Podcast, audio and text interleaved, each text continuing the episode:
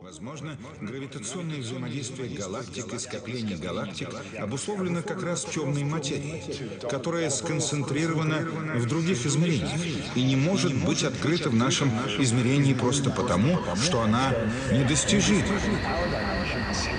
Результат ее действия можно лишь почувствовать, но не более того.